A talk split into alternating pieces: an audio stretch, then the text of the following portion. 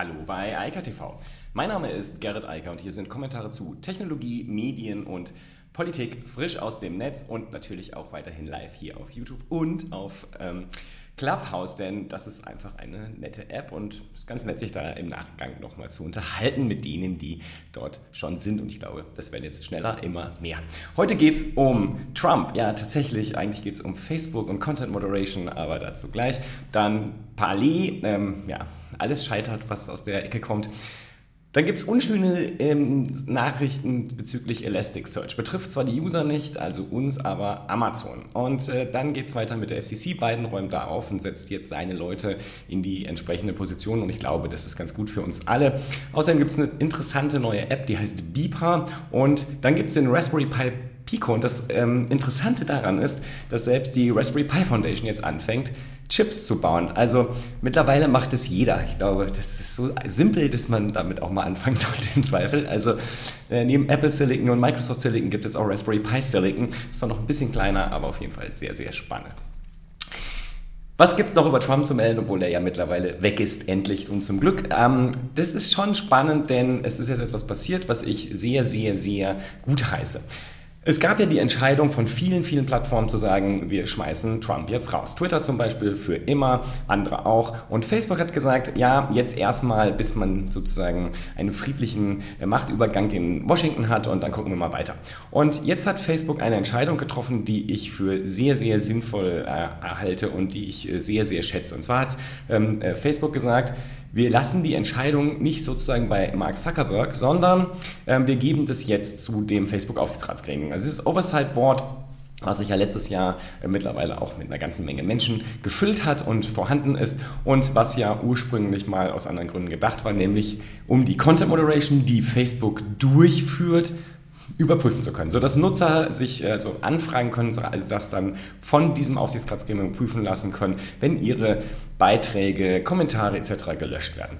Ähm, natürlich passt das auch ganz gut in diesem Fall und ähm, ich hatte ja letzte Woche schon gesagt, es wäre ja eigentlich sinnvoll, wenn dieses Oversight Board jetzt diese Entscheidung von Facebook überprüfen würde und auch überprüfen würde, was man denn in Zukunft machen äh, will und soll und genau das ist jetzt passiert und ich halte das, wie gesagt, für sehr, sehr klug. Und ähm, ich habe letztes Jahr gesagt, eines der größten Probleme, das wir haben und im Internet lösen müssen, ist die Frage der Content Moderation und überhaupt die Verwaltung der großen Plattformen. Und genau das fängt jetzt langsam an und ich glaube, dass Facebook da jetzt in einer sehr guten Position ist, weil sie halt dieses Aufsichtsgremium schon geschaffen haben, zwar unter Zwang äh, bekanntermaßen, aber es ist halt da und es wird jetzt halt genutzt. Und es ist halt die spannende Frage, wie das jetzt entscheiden wird und wie das weitergeht. Und ich glaube, es ist eine sehr kluge Entscheidung, gerade diesen so sehr populären Fall da jetzt hinzuhängen, weil das dürfte alle die, ähm, so die gesamte Nutzerschaft, aber auch den Rest der Welt interessieren, wie jetzt dieses unabhängige Gremium Gremium mit dieser Frage umgeht und dann halt auch entscheidet, was mit dem Trump-Account und dem auf Facebook und Instagram dann in Zukunft so passiert. Ich bin jedenfalls ein großer Freund davon zu sagen, wir müssen einen Großteil dieser Fragen, also wo es um das Zusammenleben der Community auf den Plattformen geht, von den Unternehmen wegziehen und äh, das halt in die Hände der eigentlichen Nutzerschaft legen. Und genau das passiert hier gerade. Und ich glaube, dass das ein sehr, sehr guter Anfang ist und ich glaube, dass da noch viel mehr kommen wird. Denn das Problem haben wir ja nicht nur auf Facebook, das Problem hat jede Plattform. Und die Plattformen wollen diese Probleme letztlich auch nicht bei sich haben. Das ist nämlich das Thema. Die Plattformen wollen ja Geld verdienen. Da wird immer so gesagt, ja, Werbung ist das eigentliche, ist die Ursache für all die Probleme von Facebook und Twitter und Co. Aber nun gut, das ist das Geschäftsmodell dieser Unternehmen. Natürlich wollen die Aufmerksamkeit und natürlich wollen die die Posts, die für viele interessant sind, dann auch immer stärker in die Breite treten, damit viele Leute das mitbekommen. Und genauso wollen sie auf der anderen Seite, dass gewisse Inhalte eben nicht auf ihrer Plattform sind und sie dann wieder runter moderieren. Aber das ist halt schwierig und das sollte halt im Konsens mit den Nutzern passieren. Und insofern, ich glaube, es ist eine sehr, sehr kluge Entscheidung, jetzt ein drittes Gremium, was man ja im Falle Facebook schon hat, auch hat, ähm, dann entsprechend damit zu beschäftigen und zu gucken, wie das dann weitergeht. Die andere Sache hatten wir auch, Parley wurde ja auch gelöscht sozusagen, erst aus den App Stores von Google, dann Apple und später dann auch noch ähm, von AWS, also die Infrastruktur wurde ihnen auch weggenommen, die haben die einfach nämlich mal gekündigt. Und dagegen hat Parley sich dann gerichtlich gewehrt und ähm, naja, das ist gerade gescheitert, das war eigentlich auch absehbar. Der, die Richterin in ähm, Washington, glaube ich, hat dann gesagt, Es gibt absolut keine Evidenz dafür, dass hier irgendein äh, schwieriges oder wettbewerbsrechtlich äh, schwieriges Verhalten durch AWS Amazon vorliegen würde. Und deshalb Pech gehabt, such dir einen anderen Hoster oder stell dir mal ein paar eigene Server irgendwo hin und kümmere dich darum, denn die Möglichkeit hätte Palea ja auch. Das Problem ist halt nur, das ist halt nicht so einfach zu administrieren und so schnell herzustellen, aber so ist es halt. Und ähm, wenn die ganzen Rechtsextremen, die sich da auf Palais getummelt haben, vielleicht mal ein bisschen Geld zusammenlegen, dann kriegen sie es ja auch hin und ansonsten bleibt das Ding halt aus. Habe ich auch nichts dagegen, ehrlich gesagt.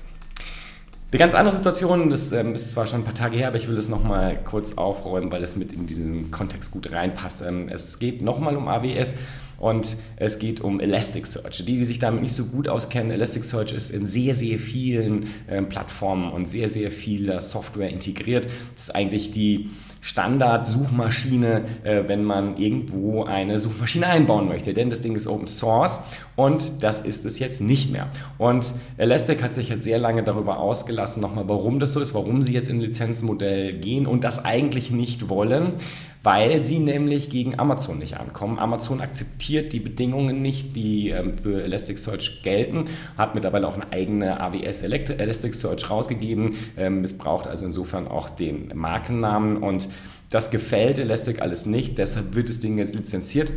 Sie sagen aber auch, Elasticsearch, die Situation für die Nutzer, also für alle anderen außer Amazon, bleibt wie immer ähm, und äh, das Ding soll wie Open Source behandelt werden, ist es jetzt faktisch aber nicht mehr. Das ist natürlich äh, Beteuerung hin, äh, Beteuerung her nicht so schön für alle Nutzer. Und wie gesagt, Elasticsearch ist halt in sehr, sehr, sehr vielen Softwareprodukten verbaut. Es ist halt mit Abstand eine der besten Suchmaschinen, die man da draußen integrieren kann. Und wie gesagt, es ist auch insgesamt unschön, weil es ist halt auch eines der größten Open Source Projekte, die verfügbar sind und jetzt halt aus diesem Open Source Bereich rausgezogen werden und halt auf einmal zu proprietärer Software werden. Das ist eigentlich nichts, was man will und es ist ein bisschen ärgerlich, wie das entstanden ist. Ich empfehle das mal nachzulesen. Hier gibt es einen schönen Blogpost von Elastic und der verweist auf alle Quellen, auch auf die ganze Geschichte dieses Streits mit Amazon, ähm, der jetzt auch schon ein bisschen länger läuft, also ich glaube seit fast fünf Jahren. Insofern ist jetzt nichts Überraschendes, aber man hat jetzt bei Elastic Classic einfach die Reißleine gezogen und gesagt, so geht es nicht mehr weiter. Zurück zu Biden. Ähm, der hat ja schon mehrere sehr spannende, also für den Medienbereich spannende Entscheidungen getroffen und die nächste Personalie war natürlich die FCC. Ähm, die ist ja gerade auch unter Trump so ein bisschen weggerutscht von Themen wie Netzneutralität und äh, deren Durchsetzung und genau jetzt ist eine Personalie wieder getroffen worden, die das ziemlich gut wieder in den Fokus rückt, Netzneutralität stärkt. Rose Russell, die vorher schon als Kommissarin der FCC gearbeitet hat, und zwar unter Trump und davor schon Obama, ist jetzt Chairman und wird das Ding jetzt halt leiten. Und ich glaube, dass das gut ist fürs gesamte Netz. Interessant ist an der Personalie auch, dass ähm, sie sehr stark gegen das, ähm, also gegen Megafusionen war. Das konnte man bei Telekom Sprint schon sehen. Und das ist äh, auch nicht unbedingt das Schlechteste so in die Zukunft gedacht.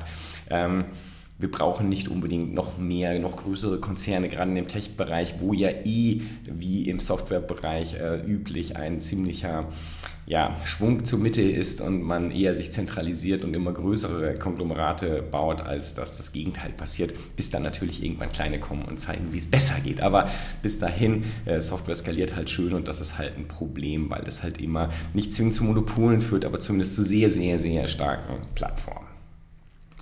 Dann noch zwei interessante Nachrichten, die ich zumindest sehr, sehr spannend finde. Ähm, iMessage ist ja ich habe vor kurzem es gesagt, es ist halt fraglich, ob die Strategie von Apple da wirklich klug ist, nur auf iOS-Geräten verfügbar, nur auf macOS-Geräten, nicht auf Android, nicht auf Windows, auch damals nicht auf Windows Mobile.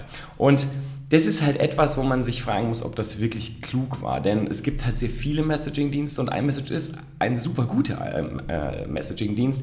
Es war schon immer Ende zu Ende verschlüsselt. Also seit Anbeginn aller Zeiten, als die anderen nicht mehr darüber nachgedacht haben, war es schon Ende zu Ende verschlüsselt. Das heißt, auch Apple hat keinen Zugriff auf die Daten, also auf die Inhalte zumindest.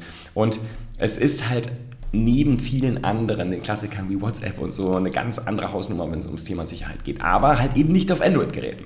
Und das Problem ist dann, wenn man selbst iOS-Nutzer äh, ist, man hat natürlich mit der ganzen anderen iOS-Welt in der ne, Freundes- und Bekanntenkreis und auch im geschäftlichen Bereich natürlich keine Probleme mit iMessage zu schreiben und ist auch einer meiner präferierten Messenger. Aber man kommt halt in die Android-Welt nicht rein. Und jetzt ist etwas passiert, was spannend ist, wenn es denn so kommt, denn der Pebble-Gründer hat eine App veröffentlicht, die heißt Beeper. Und Beeper aggregiert nicht nur eine Vielzahl von Messengern wie WhatsApp, Signal, Telegram und so weiter und so fort, sondern eben auch iMessage. Und der Clou an der Geschichte ist, dass damit plötzlich iMessage erstmalig auf Android- und Windows-Geräten äh, verfügbar wird. Und das könnte natürlich dann für iMessage bedeuten, sehr, sehr viel mehr Nutzer zu haben. Die Frage ist halt, wie lange Apple das zulässt und ob sie es überhaupt zulassen müssen, technisch. Ähm, offensichtlich funktioniert es im Moment. Beeper ist allerdings ein Subscription-Service, das heißt, man muss 10 Dollar pro Monat zahlen. Kann sein, dass sie da auch irgendwelche Lizenzgewinne an Apple zahlen. Das wäre natürlich dann gut, weil das würde dafür sorgen, dass der Dienst auch weiterhin dann funktioniert. Jedenfalls Spannend, weil Android plötzlich an iMessage Anschluss finden könnte auf diesem Wege. Und natürlich ist auch nicht schlecht, grundsätzlich eine App zu haben, die halt die anderen Messenger aggregiert. Wobei ich persönlich sagen muss, ich bin mittlerweile den Punkt, dass ich mich auf immer weniger Messenger fokussiere. Die anderen sind da und ich antworte aber trotzdem nur in den beiden, also in iMessage oder Signal und ähm, ignoriere den Rest. Denn ähm, ja, man muss da ja irgendwann mal die Reißleine ziehen auch an der Stelle und sagen, was die wichtigen Messenger-Dienste sind. Und die sind für mich halt iMessage für den ganzen iOS-Bereich und Signal, weil ich damit halt iOS und Android erreiche. Und das reicht mir ehrlich gesagt auch. Die anderen brauche ich nicht. Letzte Nachricht wird alle Bastler freuen, aber auch alle Leute, die sich für das Internet of Things interessieren und für Technik generell. Denn Raspberry Pi, das ist ja eh die Bastlermarke. Ja? Also wenn man so einen kleinen Computer haben will oder auch einen Zusatzzweck, äh, also einen Zweitcomputer für das Homeoffice oder sonst was, dann ist der Raspberry Pi halt unglaublich, unschlagbar günstig. Ähm, mittlerweile kann man da alle Office-Anwendungen und so weiter problemlos mit äh, durchführen und da braucht man eigentlich nichts anderes. Deshalb hat er ja auch Raspberry Pi so enormen Zulauf gehabt in den letzten zwölf Monaten, dank sozusagen Corona. Aber bisher waren das immer Computer. Und jetzt bringt Raspberry Pi mit Pico nicht nur einen Microcontroller, sondern auch noch eigene Hardware. Also es ist deren eigener Chip, den sie selbst produzieren. Ist ja ganz am Anfang schon gesagt, das scheint sozusagen jetzt die, der neue Hype zu sein. Alle Software- und auch Hardware-Anbieter in diesem Fall bauen jetzt ihre eigenen Chips. Und äh, hier zwar nur ein Microcontroller, das heißt, da kann man kein Betriebssystem drauf laufen lassen. Aber, und jetzt kommen wir zu der anderen Seite, Microcontroller haben halt den riesen Vorteil, dass sie unglaublich wenig Strom brauchen, sehr klein sind und in diesem Fall auch nur 4 Dollar kosten. Äh, 4 Dollar ist natürlich eine interessante Nummer, denn auch ein Raspberry Pi kostet ab 40 Dollar aufwärts. Insofern da kann man nochmal ordentlich Geld sparen und häufig braucht man den Raspberry Pi ja auch gar nicht. Ganz im Gegenteil, der ist dann eher schlecht, weil man halt einen viel höheren Stromverbrauch hat, weil man ein ganzes Betriebssystem braucht etc. Und eigentlich würde ein Microcontroller ausreichen, um die Hardware, die man steuern möchte, zu steuern. Sehr spannend, wie gesagt, für alle Bastler, sehr spannend aber auch für die weitere Entwicklung für das ähm, Internet of Things, weil das halt schlicht und ergreifend solche Produkte braucht und die Popularisierung dieser Produkte braucht. In diesem Sinne. Ich freue mich über die ganzen neuen Entwicklungen, die da laufen. Ich freue mich vor allem, wie schnell das in den USA im Moment vorangeht. Das ist äh, das Beste, was äh, gerade passiert. Ähm, wir kriegen endlich wieder vernünftige Politik äh, bei den Amerikanern und das ähm, ist auch sehr hilfreich für das Netz. Viele Dinge der letzten vier Jahre, die liegen geblieben sind oder sogar ins Schlechte gedreht wurden, die werden jetzt ganz offensichtlich zumindest schon mal personell so besetzt, dass man da positive Entwicklungen für Technologie und Medien erwarten kann. Und ich bin da sehr, sehr positiv eingestimmt und ansonsten, Technologie entwickelt sich eh immer schnell weiter und da gibt es neue Sachen und äh, insofern, ich wünsche ein schönes Wochenende und wir hören uns hoffentlich gesund wieder am Montag. Bis dann. Ciao, ciao. Das war Eika TV frisch aus dem Netz. Unter eika.tv findet sich der Livestream auf YouTube. Via eika.media können weiterführende Links abgerufen werden. Und auf eika.digital gibt es eine Vielzahl von Kontaktmöglichkeiten.